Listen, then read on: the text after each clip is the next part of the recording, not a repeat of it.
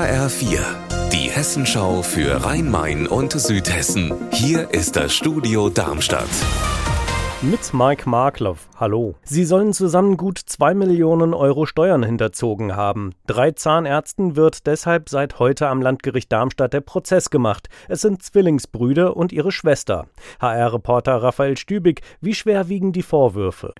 Sehr schwer, vor allem gegen die Zwillingsbrüder. Die sollen Rechnungen fingiert, Einnahmen falsch verbucht und außerdem auch mehrere Porsche Sportautos als Betriebsausgaben abgesetzt, aber privat genutzt haben. Die Straf Strafkammer hat zum Auftakt heute einen Deal angeboten. Bei vollem Geständnis würden die Zahnarztbrüder mit maximal drei Jahren Haft davon kommen und das Verfahren gegen ihre Schwester, die wohl nur eine untergeordnete Rolle gespielt hat, das würde bei Zahlung einer Geldauflage von über 100.000 Euro sogar eingestellt werden. Heidenroth ist eine kleine Kommune im Untertaunus mit nur 8000 Einwohnern, aber die verteilen sich auf 19 Ortsteile. Das bedeutet kilometerlange Leitungen und ziemlich hohe Preise beim Wasser. Das Land Hessen fördert Heidenroth jetzt mit rund 38.000 Euro dabei, ein kommunales Wasserkonzept zu erarbeiten. Birgitta Söhling, worum geht es dabei? Es geht darum, auch in heißen Sommern und trotz des Klimawandels die Wasserversorgung zu sichern. Die Gemeinde muss dafür durch dicke Schieferschichten bohren, um an Trinkwasser zu kommen.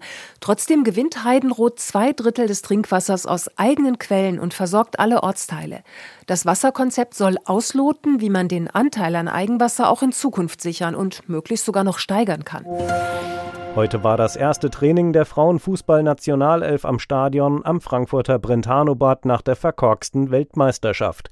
Allerdings noch immer ohne Bundestrainerin Martina Voss-Tecklenburg. Sie ist nach wie vor krankgeschrieben. Martina Knief aus unserer Sportredaktion hat der Deutsche Fußballbund mitgeteilt, wie es mit ihr weitergeht. Es hat keine Stellungnahme des DFB zur Bundestrainerin, ihrem Gesundheitszustand oder den Vorkommnissen bei der Weltmeisterschaft gegeben.